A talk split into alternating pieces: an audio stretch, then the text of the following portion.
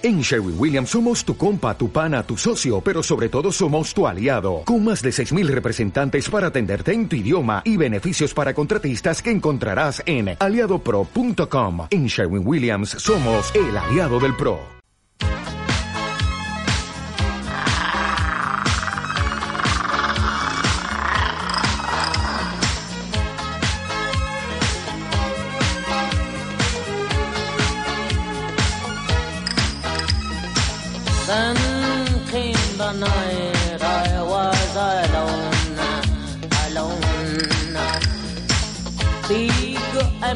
baby.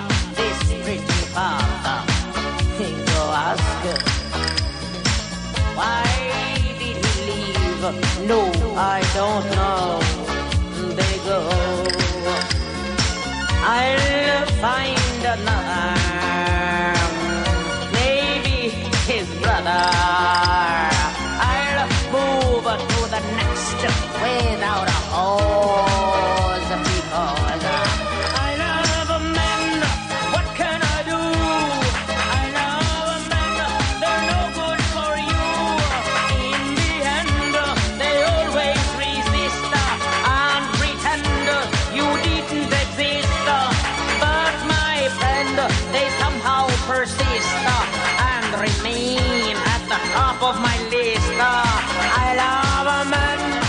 I love men. Love them over and over and over again. Good times may come and they may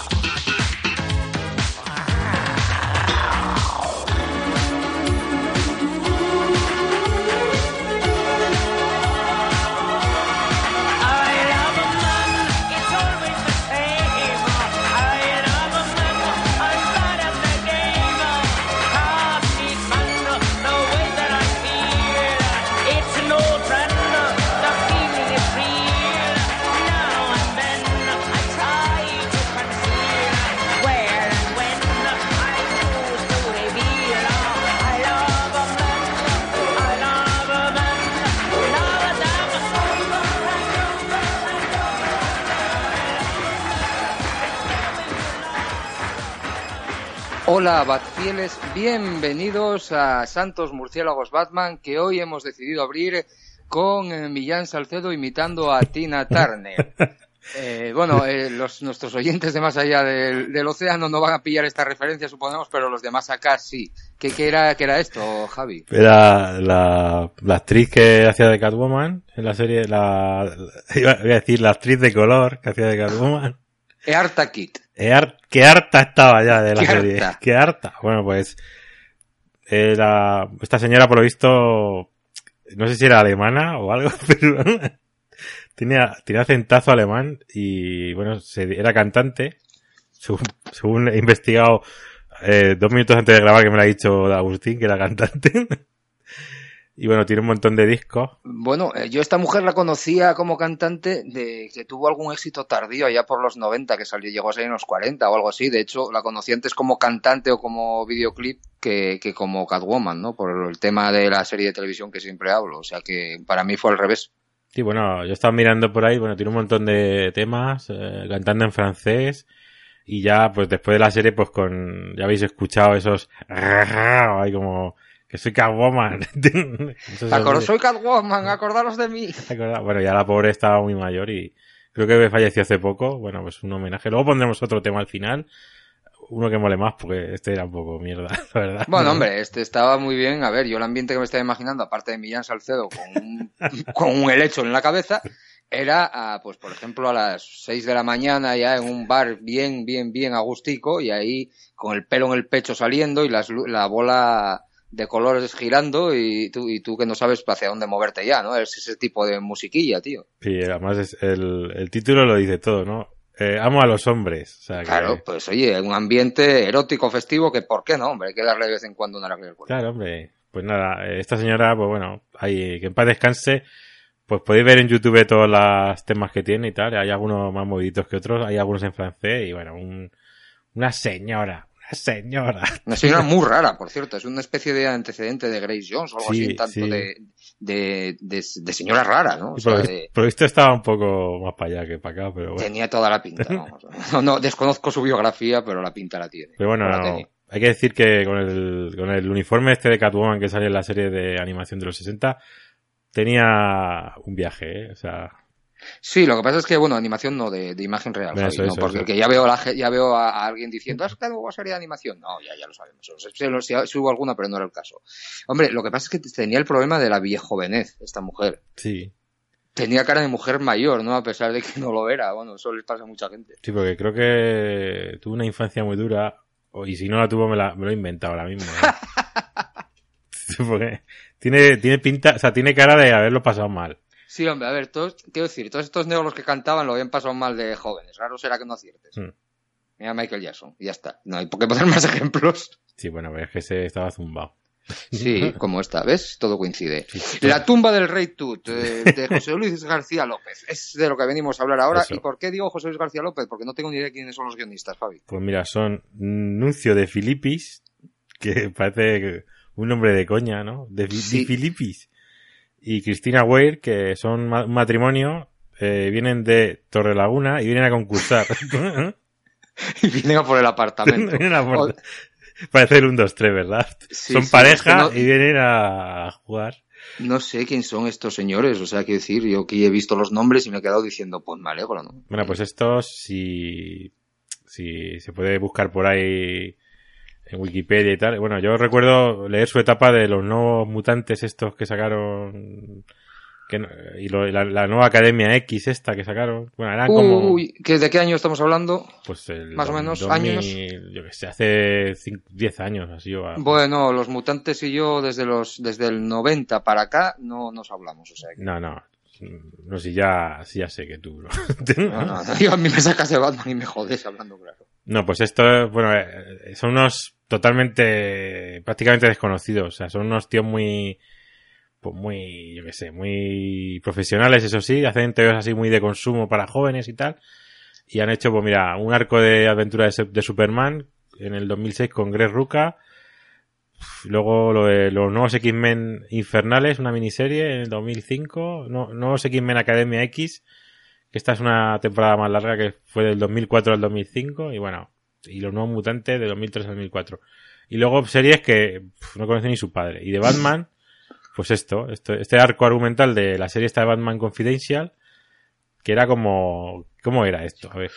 Pues eh, Batman Confidential, pues era una especie, yo lo definiría como de experimento, o sea, o de o de intentar eh, de, intentar otra, poner otra serie más de Batman en el mercado, porque en principio, si no me equivoco, que posiblemente sí, porque ya sabéis que aquí nos documentamos lo justo y menos, eh, pretendían sacar a la luz, pues, historias de entre historias, ¿no? De, de, de entre eventos, de, los principios de Batman o de, vamos, de, sería un poco como leyendas de, Legends of the Dark Knight, pero versión 2000 y algo. Mm, eh, sea como sea, esta, es- esta colección duró muy poco. No, sé si se llegó, si lo que salió en España era todo eh, lo que se publicó en Estados Unidos, pero bueno, tuvo una vida bastante corta y bueno, tiene tiene mm, arcos argumentales interesantes, tiene arcos argumentales, bueno, pasables simplemente y tiene arcos argumentales algunos francamente malos, la verdad. Fue, bueno, pues una de tantas cabeceras que le quisieron dar a Batman y, y que, bueno, que quedan ahí, que en España, de hecho, la única edición que hay es esta de Planeta de Agostini, que ya te digo que no sé si, si al final lo recopila todo.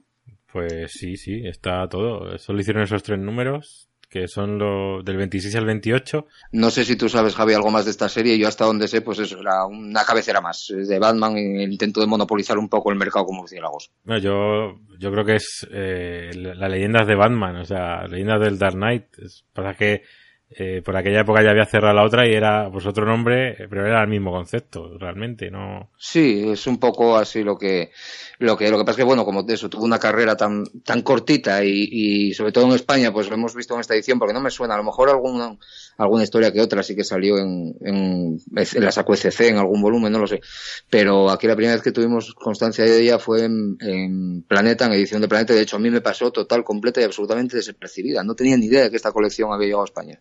Sí, pues mira, en Estados Unidos se publicaron 54 números y eran, pues no sé cuántos arcos. A ver, eran 1, 2, 3, 1, bueno, unos 10, 12 o así, ¿no? Tampoco voy a contarlos. Y eh, era eso, pues eh, historias cortas que del pasado de Batman, que ya está, y con autores así, eh, no no iba a decir hot, pero algunos sí que eran bastante potentes. Aquí Planeta eh, hizo una selección de los mejores. No sé si publicó Sí, bueno, y no, y no se debió de quedar muy lejos de sacarlos todos. Sí, pues yo creo que sí. Sí. Habría que mirarlo. yo- el que tengo aquí es el volumen 6 y eh, incluye los números, lo que pasa es que no sé si iban por orden, también te digo, los números 26 al 28. Sí, ¿Y te- cuántos me habías dicho que eran? Y luego te metían ahí, luego te metían historias cortas de, de José Luis García López. Sí, te- en este por lo menos, no recuerdo los demás, este viene complementado, pues eso, un par de historias cortas de que el nexo común entre la historia principal, que es la tumba del rey Tut, y, y estas historias de complemento, pues son, son los lápices del maestro García López. Lápices que, por cierto, antes de que se me olvide, eh, me- a los que el ordenador les ha hecho un muy flaco favor. ¿Tú crees? ¿No Sí, por el sí, entintado? ¿No, no crees que es por el entintado? Eh, no, yo estoy seguro, tío, porque me lo planteé también. Aquí está entintado por Kevin Nolan, que mm, palabras mayores, amiguetes, nada menos. Y, el entintado, mm, fenomenal. Yo he visto obras de García López actuales entintadas por sí mismo y, y no me gusta cómo queda. En, la prueba la tienes aquí. Las dos, eh, las dos historias que complementan, que complementan esta, eh, la historia principal, eh, son García López puro y duro. Claro. O sea, no sé, no sé qué ha pasado, no sé exactamente matizar qué es lo que pervierte del lápiz de García López el, el- el paso del ordenador sobre él, pero algo es que no acaba de, de tener esa fuerza, esa, ese dinamismo que tenía cuando no había ordenador de por medio. No, yo creo que es el entintado de Nolan, que, lo, hace las, las líneas un poco más estilizadas y tal. Que por cierto ya habían trabajado juntos en lo de... ¿Tú te acuerdas eso de Amalgam? Eso de Doctor Strange? Sí, hombre. Sí, sí. Pues ya hicieron un número ahí juntos los dos, que vaya, un equipazo eh, creativo. Sí, hombre, sí. A ver, yo no, no, eh, no te digo que claro que influye Nolan. Además, hay, hay rostros de Batman que son Nolan más que López. Sí. Pero aún así yo he visto, ya te digo, he visto obras completas de López, eh, mm, suyas, o sea, dibujo y tinta.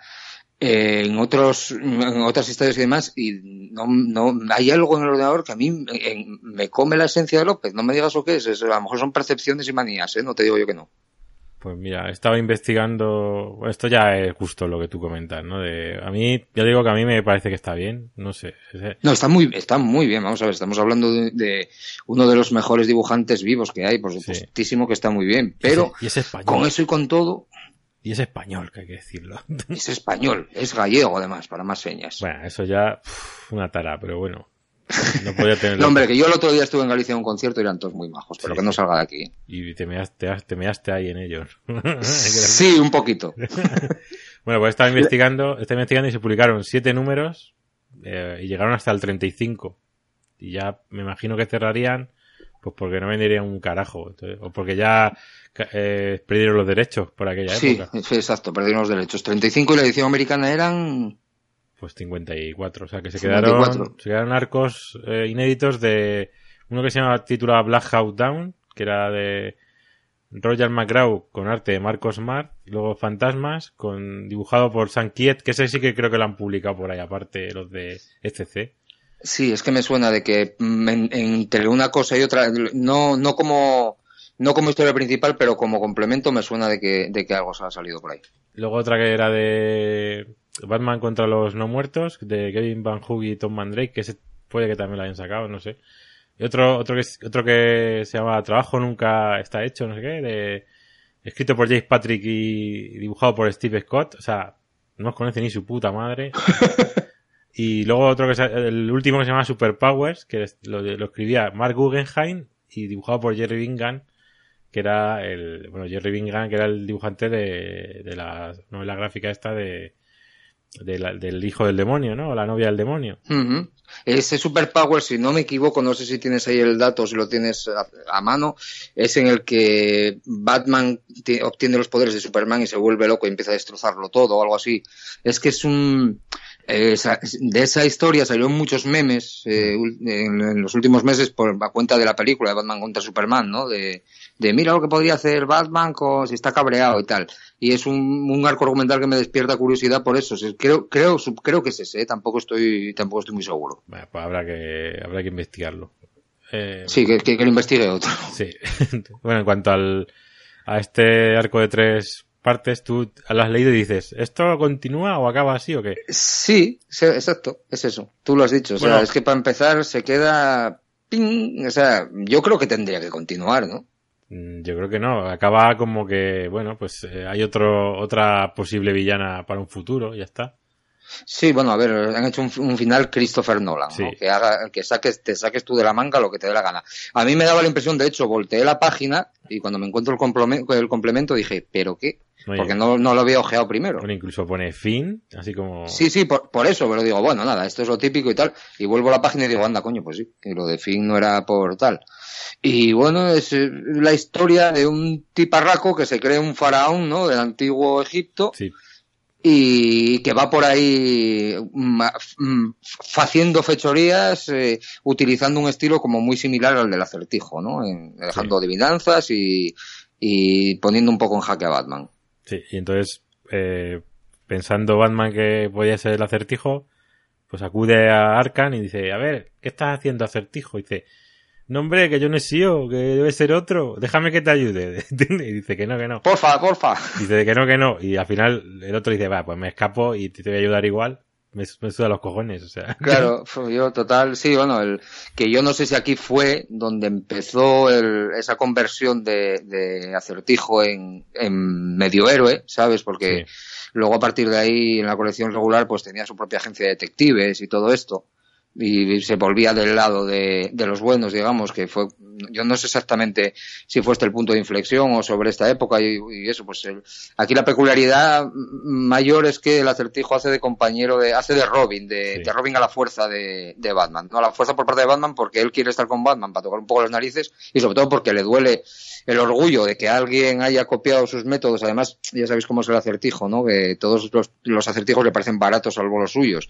Además, de forma tan barata y tal, entonces por restaurar ese punto honor, pues se ofrece ayudar a Batman y luego volver a Arkham después de haberlo resuelto. No, pero hombre, ayudarle en plan de, venga, como en plan cuñado, anda, si tú no vas a saber, venga, anda, voy Sí, contigo. eso, porque- eso, tío, que diciendo, "Eh, venga, venga, anda, que no. Pero claro, a él lo que le fastidiaba realmente era que otro, a él la seguridad de Arkham, como podéis imaginar, de Arkham, perdón, de Gotham le daba exactamente igual, pero oye, que otro le copiase el- la marca registrada, no.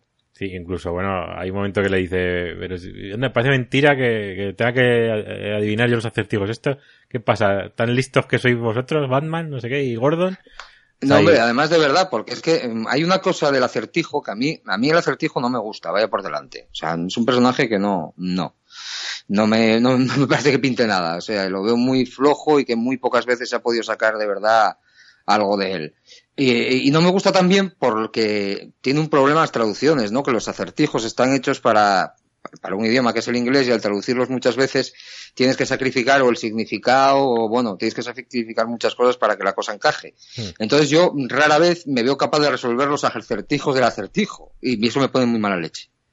Y, y en este caso sí, en este caso los adivinaba un tonto, ¿no? O sea, los adiviné yo, o sea que los adivinaba un tonto. te lo suelen dar luego la solución. O sea, que tampoco... Sí, hombre, sí, pero bueno, quiero decir, a mí cuando me, me ponen este tipo de juegos, me gusta poder jugar, ¿no? Pero hay veces que no puedes que- y no es culpa de, traductores ni de nadie porque es que el propio lenguaje lo impide. Sí. Entonces, claro, a mí eso me, me, me- me saca mucho, tío, me descontextualiza un montón. Pero que el de la película no lo adivinaste, el de que es amarillo y escribe. Eso no lo adivinaste. Fue- hombre, fue lo primero que dije, un plátano. Un No, plátano no, bolígrafo. un plátano bolígrafo, que un plátano es amarillo. Bueno, Claro. depende si va mucho en la nevera, pues no, pero Se puede... A ver, eh, también pasa una cosa, el acertijo a mí me parece que tuvo su lugar precisamente en la serie de Batman, en la serie de Adam West, Mm. sí que daba mucho juego porque los acertijos eran así de idiotas, que es amarillo y escribe, santos, san- santos plátanos, Batman, un plátano bolígrafo, hombre, ¿cómo no habré caído y tal? claro. Ahí sí, pero luego, no sé, me parece uno de los villanos más flojetes de, de Batman y desde luego Jim Carrey no le hizo ningún favor al- a, que no, a que le cogiera cariño yo a este personaje. Bueno, pero No acuerda- vamos a engañar. acuérdate del programa este que hicimos de que lo escribía Peter Milligan y ahí estaba muy bien el. Claro, por eso digo que siempre hay algún guionista que sabe lo que... Pero que es raro, es raro. No es como, pues vamos a hablar de Joker, pues no es como Joker que puede sacar oro de Joker con cada... Clayface mismo me parece un personaje que también puede tener mucho... El acertijo es que, claro, estás condicionado a tener que hacer una historia a base de acertijos. Eso es así. No, puede- no, no puedes hacer una historia en la que el acertijo se dedica a escalar montañas. Eh, pues no lo sé. Dentro de esas limitaciones hay artistas, como el caso que has, que has puesto, que, que saben sacarlo y saben pues, ponerte una historia pues que a mí me atrae y otros artistas, otros escritores, como es este caso, que sin ser una mala historia, pues es una historia más simplona, más de aventura, sí que es de, es de detectives, hay que decir que es Batman in- investigando, cosa que se echa mucho de menos a veces, Mm, eh, hay confrontación física, pero bueno, mm, es básicamente investigar, pero que con un personaje que ya, insisto, claro, si no te atrae el, el villano principal tal y como está caracterizado, malo. También yo lo he visto así como una especie de buddy movie, ¿no? De dos tíos que, Sí, se, tienen sí. que se tienen que entender y, y bueno, a mí me, me ha encantado la relación que tienen, sobre todo el acertijo ahí cuando se meten en una casa y dice, oye, o sea, si lo hago yo es allanamiento y si lo haces tú es investigación, ¿no? Sí, es, es, es, es- es muy bueno. Tiene hallazgos, claro que tiene hallazgos. Sí. Lo que pasa es que eso, pues no sé, a mí no me entra el acertijo y punto. No quiero decir, insisto, que no haya disfrutado leyéndolo y que no me haya gustado el, el- la historia, ¿eh? que eso es muy distinto. Lo que pasa es que, bueno, no sé. Pues sí, ese, ese rollo buddy movie que tú dices, pues mira, a lo mejor se podría haber explotado más con una historia más larga, obviamente, ¿no? Pues no es mala idea eso. También se intentó, hubo una temporada que se, intent- se intentó ir por ahí, no, no recuerdo si fue pre-Scott Snyder, es que ahora el jaleo habitual que tengo. Y bueno, no, no estaba mal, en fin, no sé. mm, Le veo posibilidades de acertijo, pero veo que rara, rara, rara vez se, se exprimen. A mí sí me... ah, no, me parece... No la pondría junto a la grande de Batman, pero oye, se deja leer y sobre todo por el dibujante, porque si esto lo dibuja otro tío, yo creo que no, no hay quien se lo trague. Además, Exacto, sí, porque Además tiene sí, una, Javi, dale, dale. sí, tiene una, tiene un personaje femenino que se ha metido muy con calzador y además que eh, se recrean tanto García López como Nolan en dibujarlo en ropa interior y que no viene a cuento, pero bueno, a mí no me, no, o sea, no me ha No, molestado. a mí no me, no, a mí tampoco. Para nada. No, no, ma- ma- ¿cómo dibuja a las señoras este hombre? Pues Sí. hombre, habla, mucho hablar de Jim Lee, esto sí que es dibujar señoras, Sí, este queridos caballeros. Este se nota que ha dibujado de, al natural. No- sí, sí, sí, no- estos no- son señoras. y- No de, con, Dale, no con referencias fotográficas como hace Greg Land. Este, este no. Eh, ah, pero ese hace referencias fotográficas o directamente lo pasa del Photoshop Bueno, sí, a... pues eso, eh, me ha- quería ser eh, benévolo con él, ¿no? Es que es un escandalazo, macho, lo de ese hombre. A ver, estamos ante García López, el señor que ha creado la imagen icónica de Batman, como aquel que dice. Sí. Es la imagen corporativa de hasta hace cuatro días, que, bueno, ahora es- es- supongo que es la de Jim Lee, tampoco lo tengo muy claro.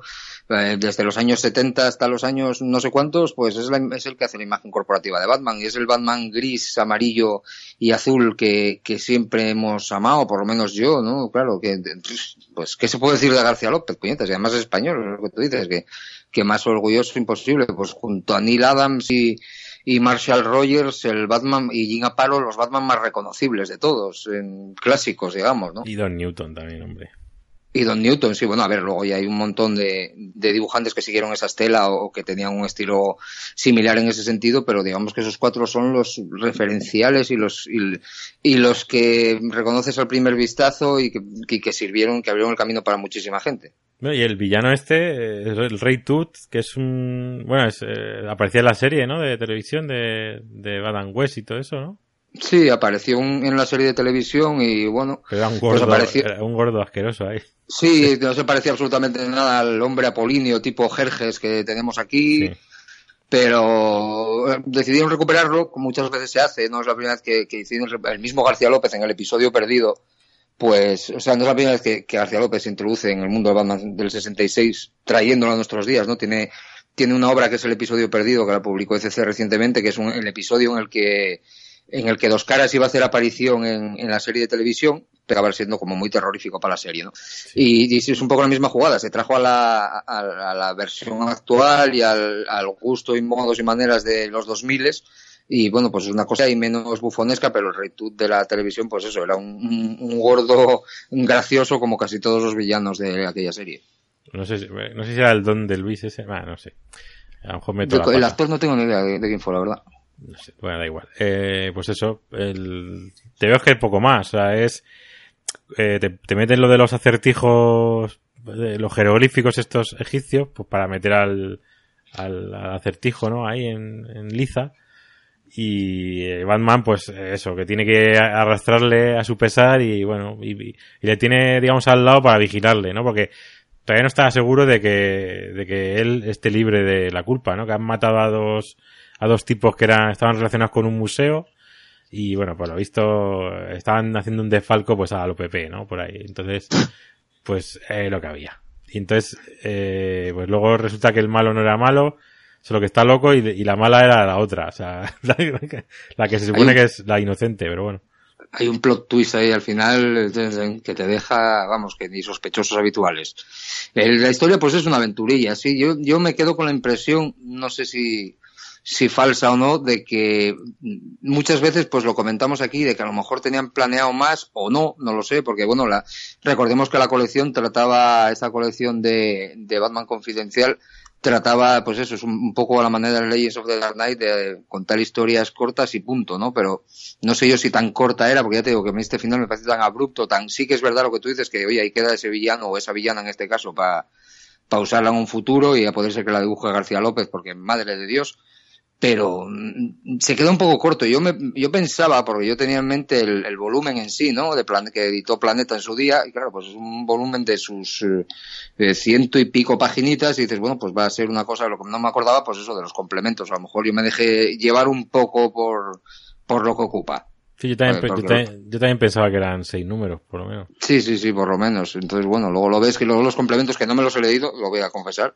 No, sí. Porque, yo... aparte que me los había leído en su día.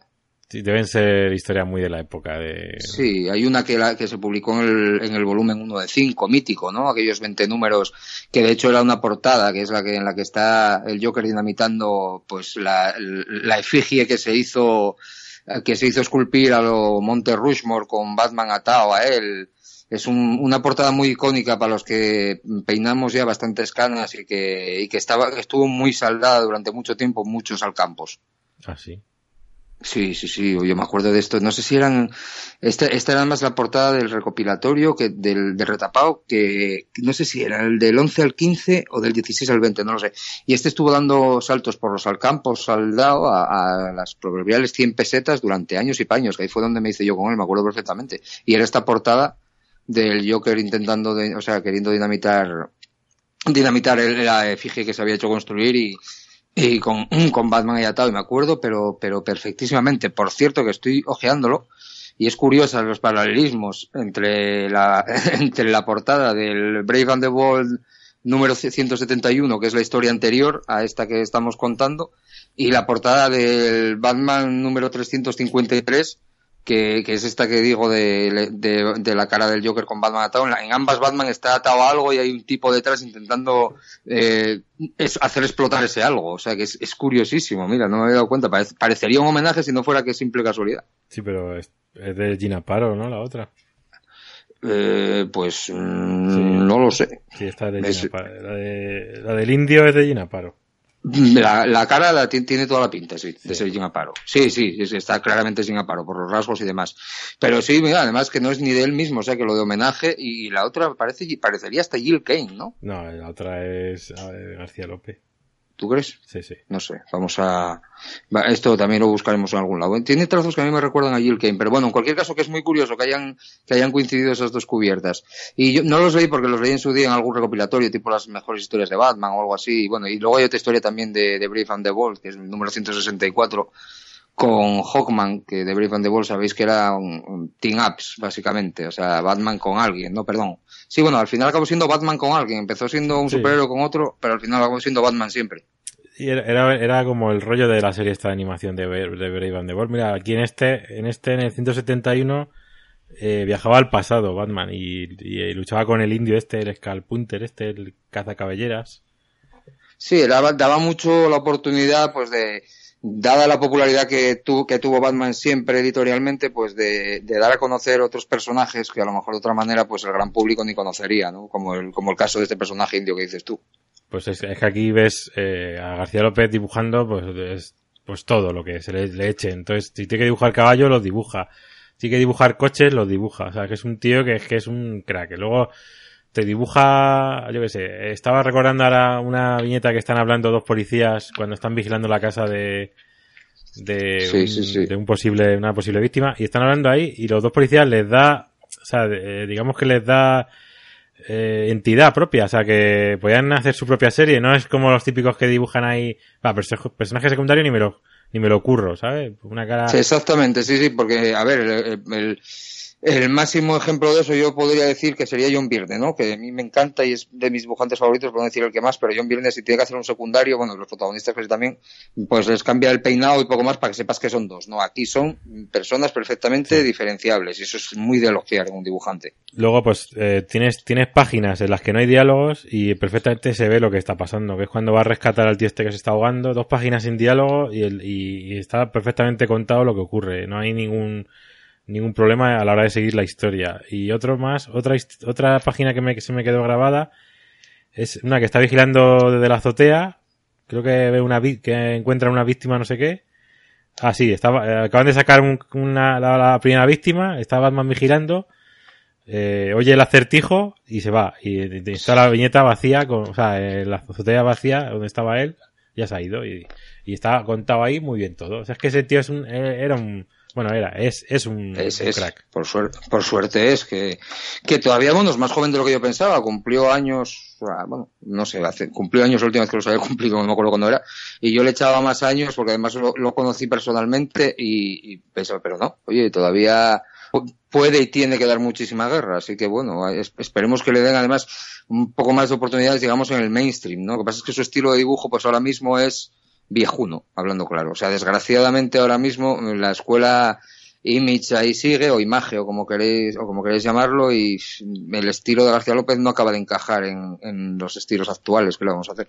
Pues ya le, ya les- ya le vendría bien eh, seguir a, a los dibujantes actuales el trabajo de este señor. Por supuesto. Y aprender a narrar, porque sí, dibuja muy bien las portaditas y tal, pero donde se ponga un buen narrador, que es Exactamente, eso es lo que siempre he dicho de Jim Lee, y Jim Lee me encanta como portadista y me encanta como dibujante de pósters, pero como dibujante de cómics no me gusta porque no, para mí no da, no tienen vida sus personajes. mm, ni de coña. es el primer, el, el principal fallo que le achaco yo a este hombre y a, bueno, y a, y a la mayoría. A mí, por ejemplo, me gusta mucho Greg Capullo porque sabe conjugar las dos cosas, ¿no? Es un poco esa escuela imagen, de hecho empezó siendo un, un clon de Todd McFarlane y con la capacidad que tiene el tío pues de esa gestualidad, expresividad, el saber pues eso que si no hay diálogos en una en una página puede seguir la historia, ¿no? Está el tipo primero de frente tensando los músculos, luego de lado tensando los mu- en fin, que ser dibujante es mucho más que dibujar bien. Sí, sí, exactamente.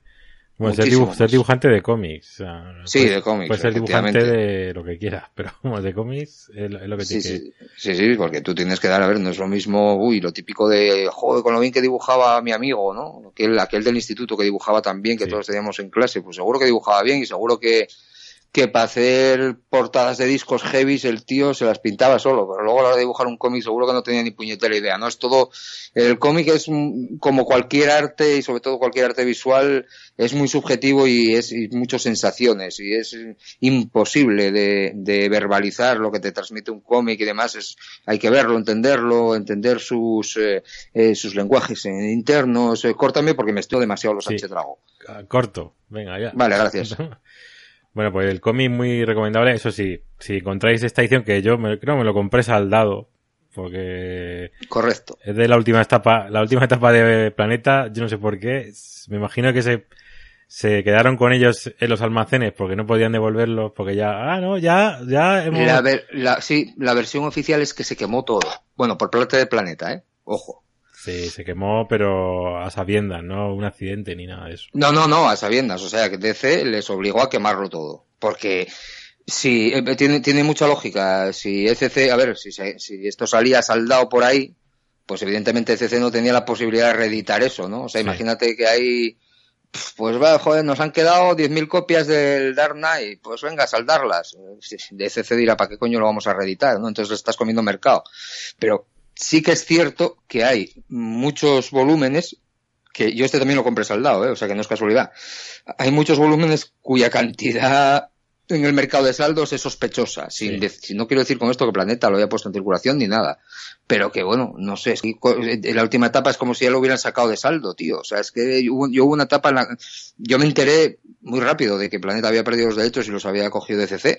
O sea, quiero decir que no fue que me enterase dos años después y ya, y ya de por entonces es- ya empezaba a ver cosas saldadas. Digo, joder, esta gente no les ha dado tiempo a nada. Yo juraría los tres o cuatro últimos meses se veía todo por ahí saldado.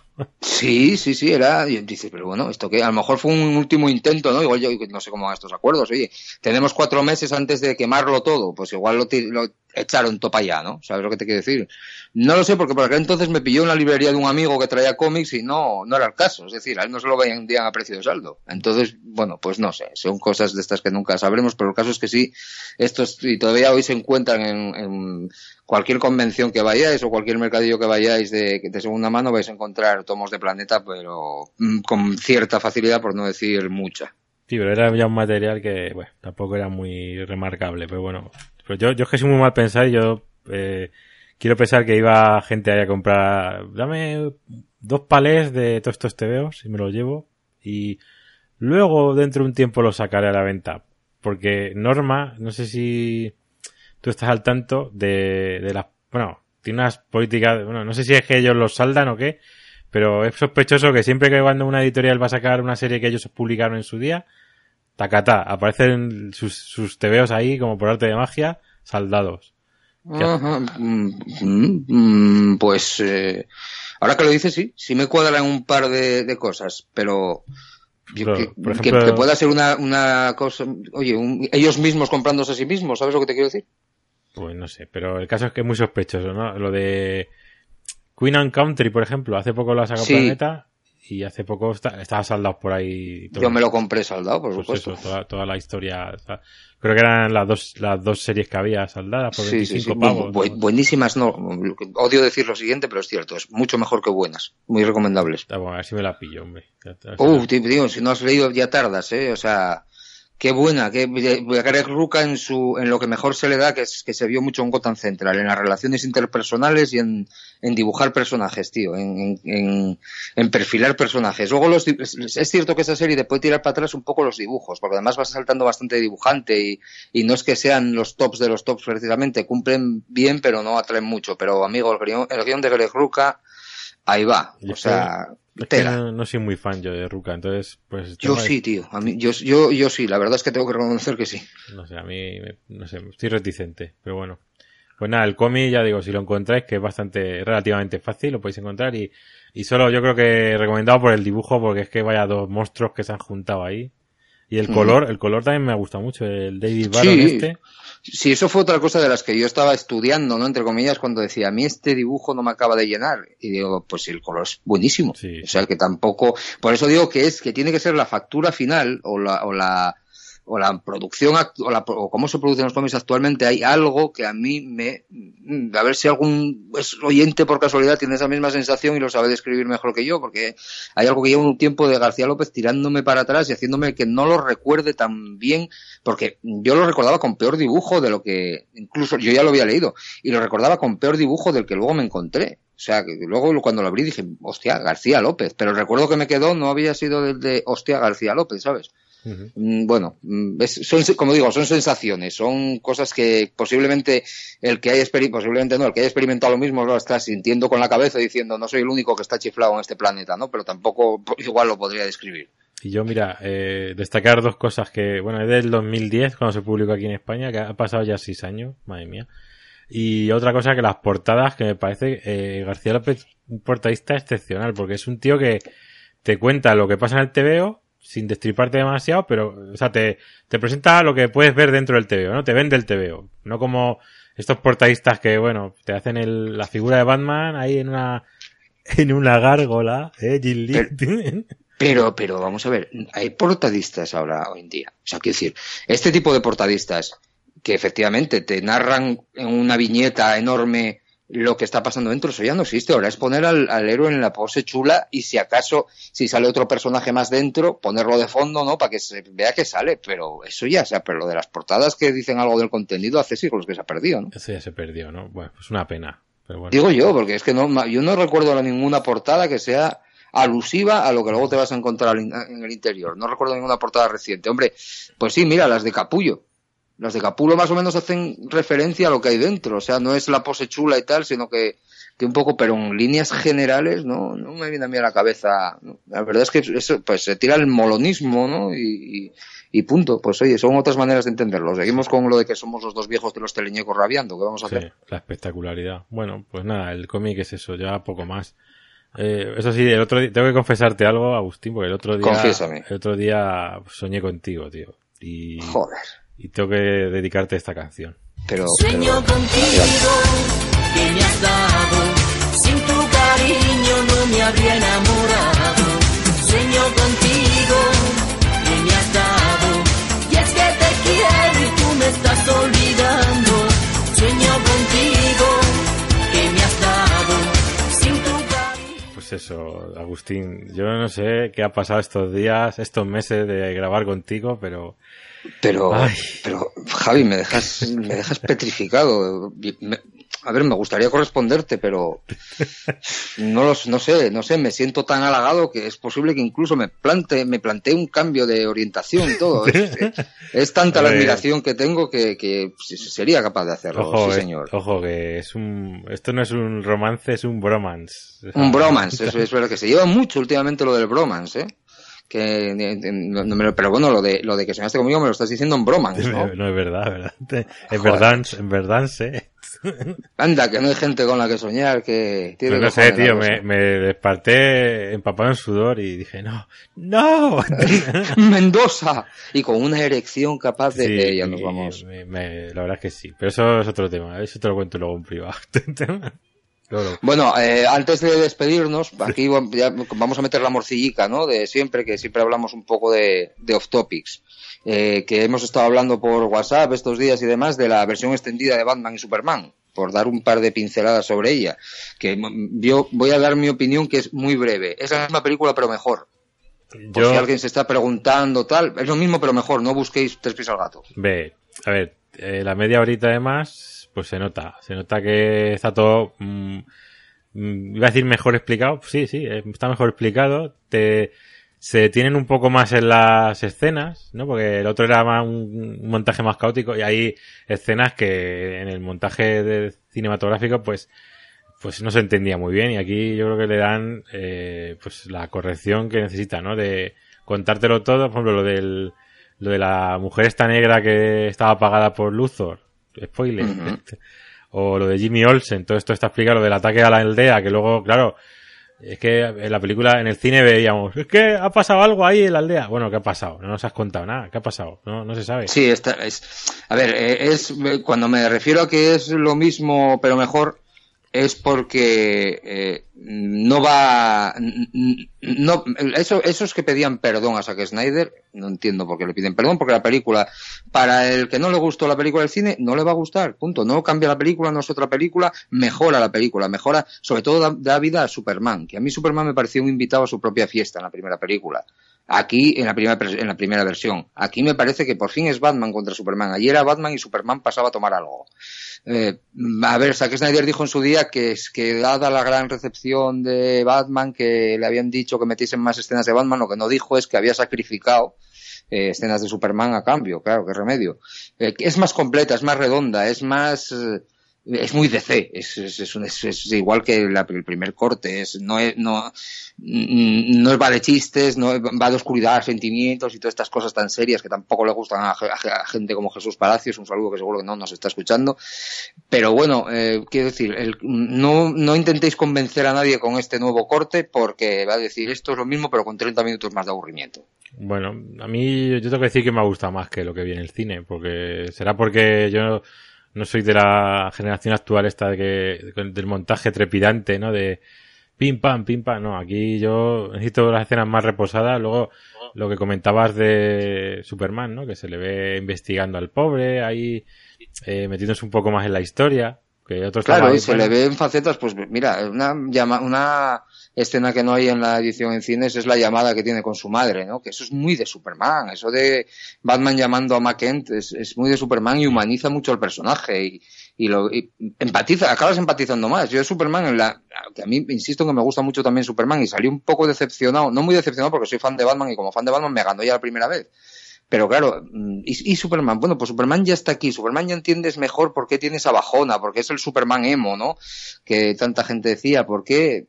Es, claro, eh, lo, lo, ves de otra manera. Pues, oye, sí, a mí me gustó. No voy a decir mucho más, pero me gustó más. Me, pues es como, oye, pues un día te comiste un filete que te encantó y resulta que cuando vuelves al mismo restaurante te ponen el filete con una guarnición que está estupenda, ¿no? Pues eso, eso, eso es. Sí. Al que no le guste el filete, no le va a gustar. O el postre, ¿no? Ah, o el postre, no, te ponen un postre que dices, joder, pues hoy sí que si el otro día comí bien, hoy ya es, bueno, pues eso. O sea, que a mí me parece una película, no, no eh, esto de es un peliculón, el mejor película, ahora, eso ya que lo haga, que se peleen los de Metacritic y los de estos y los otros. A mí es una película que me gustó, que con este visionado me gustó aún más y, del, y de eso, y, y, me da lástima, sinceramente, que a Zack Snyder lo hayan apartado. A mí Zack Snyder me gusta y es un tipo al que pienso defender mientras no lo haría muy gordo, mientras algo, haga cosas que me gustan, evidentemente. Entonces, este montaje no está firmado por Snyder, ¿no? Eso lo, lo ha hecho la este, Warner, ¿no? Este sí. El original no. El original lo hizo Warner, el original, vamos a ver, el, esto, y esto siempre según lo que uno conoce, que lo conoce a través de la pantalla de ordenador, porque por desgracia no vive en Hollywood o por suerte, ni, ni trabaja en los estudios, eh, la, eh, Zack Snyder llegó con el montaje de tres horas. No, de, hecho, llegó con un montaje de tres horas y media, a sabiendas de, bueno, de hecho, casi todas las películas eh, a no ser que sea una cosa muy, muy, muy clara, llegan con montajes gargantuescos, ¿no? Porque luego, es, luego el, el, ejecutivo de turno dice, uff, no, quita, quita, quita, y tal. Eh, llegó con un montaje de tres horas y media. Oye, Zack Snyder, mira a ver si eh, la media, media quítasela, porque no vamos, porque querían estrenar, se rumoreaba que se iba a estrenar en dos partes al principio. Hmm porque claro, estuvieron eh, sopesando a ver cómo se podía hacer, bueno, no, lo estrenar en una parte, vale, volvió con un montaje de tres horas, que es este que salió en Ultimate Edition. Y con tres horas, aún así, dijeron, bueno, ya es otra cosa, pero es que fu, la gente tres horas con el culo pegado a la butaca, dejándonoslo en dos horas y media. Y ahí ya fue cuando fuese Zack Snyder o fuese quien fuese el montador, que creo un, un, lector de Gotham City Informer nos dejó el nombre por ahí, que dije que lo iba a apuntar en la lista negra, tengo que ir a buscar en la lista negra, fuera quien fuese, hizo esa, esa absurdez, porque es muy absurdo al fin y al cabo lo que vimos en comparación. Entonces, claro, este es el, el, el, no es el primer montaje de Zack Snyder hasta donde yo sé, pero sí es el montaje que Zack Snyder consideró definitivo. Sí, bueno, Entonces, claro. También recupera a la actriz esta Jenna Malone que eh, en el cine ni la, ni la olimos. Y aquí sale dos minutillos. O tres. Sí, total, que por eso, claro, ahí también te explicas eh, dónde pudiera parar la otra media hora que ya se habrá perdido para siempre jamás, ¿no? Del, del, primer montaje de tres horas y media. Pues a lo mejor esta señora Jenny, Jenna Malone tenía pues algo más dentro de esa media hora. Vete a saber. Las, las películas, yo lo que me pregunté sobre todo después de acabar de ver esta versión fue eh, cuántas buenas películas nos habremos perdido por decisiones así de idiotas. Hmm. Tampoco. O sea, o sea, esta, la mejora, pero tampoco es un No, peliculón. pero, pero por eso digo, ¿cuántas películas, esta, la mejora, pero cuántas películas que hemos dejado pasar, que a lo mejor por detalles hemos hecho pasar por pff, menuda mierda, se me ocurre, por ejemplo, Robocop, la de, la última. Hmm. La última de Robocop. Esa, esa película se sabe mm, de sobra, fue público y notorio. De hecho, José Padilla salió cagándose en todo. Que, que hubo injerencias de los estudios a punta pala. Y esa película mm, apuntaba maneras eh, que para un, que para un fan, que para que digas un fan de Robocop del original de Verhoeven como soy yo, pues algo tenía que tener. Tenía un algo, un algo, un algo que a este hombre, si lo hubiesen dejado en paz y tranquilo, posiblemente ahora, no te digo que tuviéramos una franquicia, porque eso ya es cuestión de dinero, pero hubiéramos tenido un, un remake de Robocop decente y no una una copia más como los cazafantasmas o como todo esto, ¿no? Y se, me viene a la cabeza. ¿Y, y cuántas otras habrá que se quedan en un mes cuando pueden haber sido, oye, pues no está mal, ¿no? Por decisiones estas absurdas e idiotas que aquí por lo menos tenemos la, la posibilidad de que en edición doméstica la podemos ver en su gloria y esplendor, pero la mayoría nos rascamos y nos jodemos. Luego tengo, una, tengo una duda. La, eh, cuando están viendo la- los archivos estos de vídeo de los miembros futuribles de la Liga de la Justicia, Sí. en el, en el cine la- los veía Batman y aquí los ve Wonder Woman o, es- o- Eh, gracias por introducirme la duda también. es que eso creo que eh, es así. No me acuerdo. Gracias, gracias por introducirme la duda porque yo lo estaba viendo y me asaltó la misma. Bueno, pues eso, que eh, quien se acuerde de lo del cine que nos lo diga. No te lo sabría decir, la verdad. Ahora mismo no. Yo tenía el recuerdo de que los había visto Batman. ¿Para qué nos vamos a engañar? Yo también, ¿eh? Pero no lo sé, no estoy dispuesto a, a- a volver a verla. Bueno, a lo mejor paso a esa escena directamente en el Blu-ray, que es lo bueno que tienen ahora este tipo de cosas para salir de la duda. Pero sí, sí, yo estaba en la idea de. Sin embargo, la escena de Wonder Woman mirando el PC también me suena. Claro. No, no lo sé. No Bueno, lo sé, pues no, no soy yo de comparar, como dice David, de David Bareluz, de, de ponerse las dos ediciones y compararlas, ¿no? Madre mía, a mí no me da para tanto, tío. Pero no, sí que, yo lo que lo dices, yo tenía la idea de que era Batman el que había visto todo aquello. Yo os recomiendo que veáis el, el tráiler honesto, que ya está por ahí. Eso, esos siempre son buenísimos. Muy gracioso. O sea, Sobre todo lo de Bat, Batfleck y los motes que le ponen a, a los actores al final. sí, son, son muy buenos la gente de Screen, de Screen Yankees. Además que hacen una cosa muy sana, que es reírse de uno mismo. O sea, te, te- gente como Screen Yankees o como el crítico de la nostalgia, no sé si lo conoces, este, que, que- That Guy with the Glasses se llama en inglés. No, no. que hacen, hacen críticas eh, destroyer, ¿no? Pero no para hacer daño, Sí, sino pero para con, que te rías. con humor.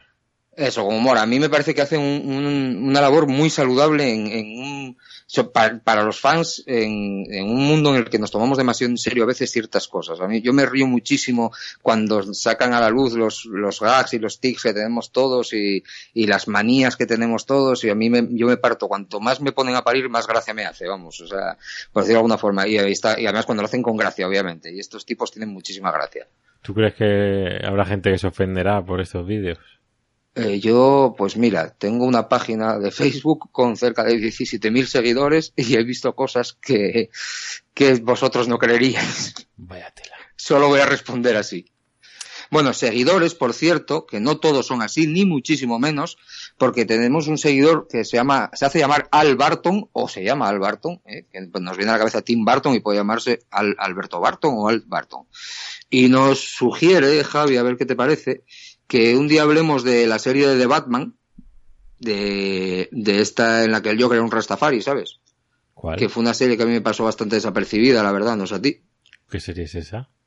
La de, de, de Batman. Es que ves cómo pasó bastante desapercibida en España, yo no sé si... Es que sabía yo un episodio y era más mala que, un dolor de muelas. No lo sé, es que no, no lo sé porque yo sé que salió una película, para que te hagas una idea, que era Batman contra Drácula, que estaba ambientada en esa... Sí, que Batman era un jovencito de 18 19 años. Sí, eso, pues es lo, es lo que nos sugiere porque él dice que, que lo diré, eh, que es un tema que nunca hemos abordado y que es la serie con la que se crió. Y también, pues esto sí que me parece que a lo mejor lo, lo hago yo a nivel personal en Contación de Informer, alguna lista de cómics recomendados para entender las influencias del, del Joker de Jared Leto, ¿no? Bueno, pues oye, tampoco eh, la podemos hacer ahora mismo, el All Star eh, Batman y el, el Joker de Morrison. O sea, y, y, y David Bowie en los años 70. Ve, yo De- como, yo como no he visto todavía la peli, pues no sé. por eso te digo que a falta de ver la película es la lista que se puede hacer ahora, la, puede- la puede- lista estética. Puedes fijarte por la estética, pero nada más. Pero vamos, no, no creo que en la película vaya a ir mucho más allá, ni seguro que vamos a encontrar hallazgos, y seguro que vamos a encontrar guiños a la broma asesina, esto y al otro, pero bueno, oye, no es mala idea y a lo mejor poner tres, cuatro cómics, decir, mira, pues esto salió de aquí, de aquí, de aquí, pues eso ya me lo anoto yo a, a nivel personal in- intransferible, si, si, te, si te parece. Y bueno, que, que hay de todo, ya te digo, hay, hay, gente que se puede ofender, Javi, gente que no se ofende, gente que va de buenas, gente que va de malas, he visto cosas que harían vomitar a una cabra. Sí, ¿no? Pues yo, Sí, sí. yo estoy viendo ahora mismo una imagen de, de una... Bueno, sabéis que es la Comic Con, se está celebrando ahora, y han, han anunciado, pues, eh, la línea de juguetes de DC, una figura de Batman de animación de Tim Burton, que es acojonante porque tiene... Se le mueven los bracicos, tiene cabezas intercambiables. Una 1.6, ¿no? De Mondo. Pues no lo sé. No, que mandar... tiene las diferentes capas, eh, luego pues tiene que tiene las manos de distinta forma y tal. Tienes que mandarme el enlace que no lo encontré. Sabía, vi el anuncio de que Mondo iba a sacar una figura 1.6 de, de la serie animada, pero hoy por la mañana todavía no habían salido las imágenes. Bueno, pues no sé si te lo puedo mandar por aquí. Por, por donde veas. Y A mí la Comic Con me pone muy malo, tío. O sea, me saca, me, me, me- madre mía, me hace, me hace sufrir cada vez que anuncian algo, sobre todo lo de jo- los de Hot Toys. Es que yo lo paso hasta mal, de verdad. Ve, Ah, de- tengo una gana de que acabe. es su trabajo vender ahí. Sí, sí, lo sé, lo sé. Y el, y el mío sufrir, ¿no? O sea, hay que ser idiota, pero... Ah, en fin, ya estoy pensando el Joker, Harley Quinn, esos dos se vienen. Luego ya a ver si el Joker con este traje, con el otro, con esta cabeza, con la otra, porque a mí no me gusta repetir personajes. Bueno, Sí, sí, sí, es así. Y saben que todos los coleccionistas somos así. Ya estás pensando de qué figura te vas a deshacer para coger esa, o de qué colección de cómics, o, o dónde vas a alquilar tu cuerpo, ¿no? Porque es lo que nos va quedando ya. Oye, que aquí estoy yo, ¿eh? Si necesitas dinero, Ah, sí. por lo del cuerpo, Ah, pues- digo. O sea, no por... Pues por eso, no, no, sí, sí, perfecto. Oye, eh, pues esto ya, entonces que ya lo hablamos Eso por privado, ¿no? Vamos a dejarlo privado, así. sí. Corta, corta esto ya y luego seguimos hablando. Exactamente. Bueno, queridos amigos, va, nos vamos, eh, como lo dijo Josefina Napoleón en la noche de bodas, va a ver la de Dios. Muchísimas gracias por estar ahí. Bueno, pues hasta el próximo programa que ya veremos de qué trata, ¿no, Javi? Si, si el próximo programa eh, Agustín tiene figuras nuevas de Hot Toy, ya sabréis por qué es. Sí, sí, efe- efectivamente, pero luciré mi bandera de Japón orgulloso, no pasa nada. Venga, un abrazo, amigos. Chao.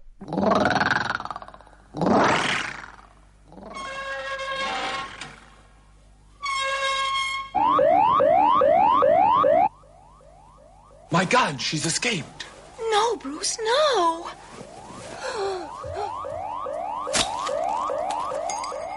Mike, please think of the children. Don't worry, baby. John, it's so dangerous. But the city can't sleep while she's on the loose. She never could remember my name.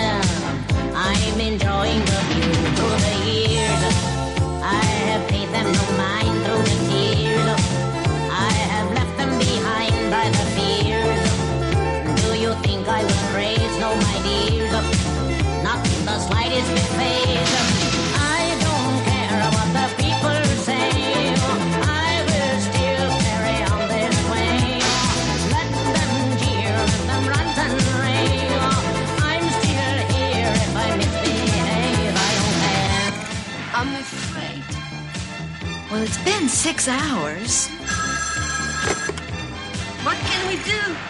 Let's go get him.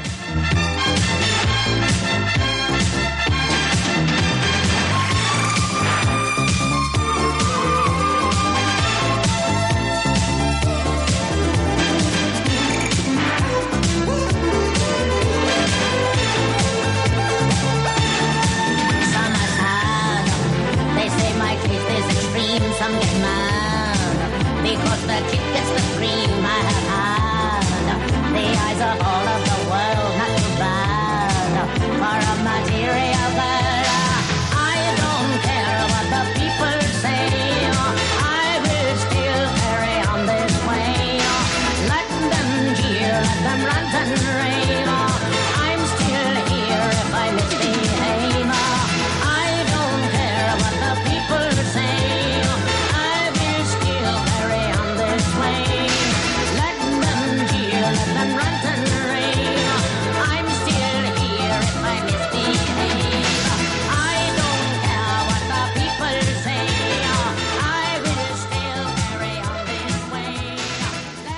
Oye, Agustín, que se nos ha olvidado decir que ya es el último programa de la temporada.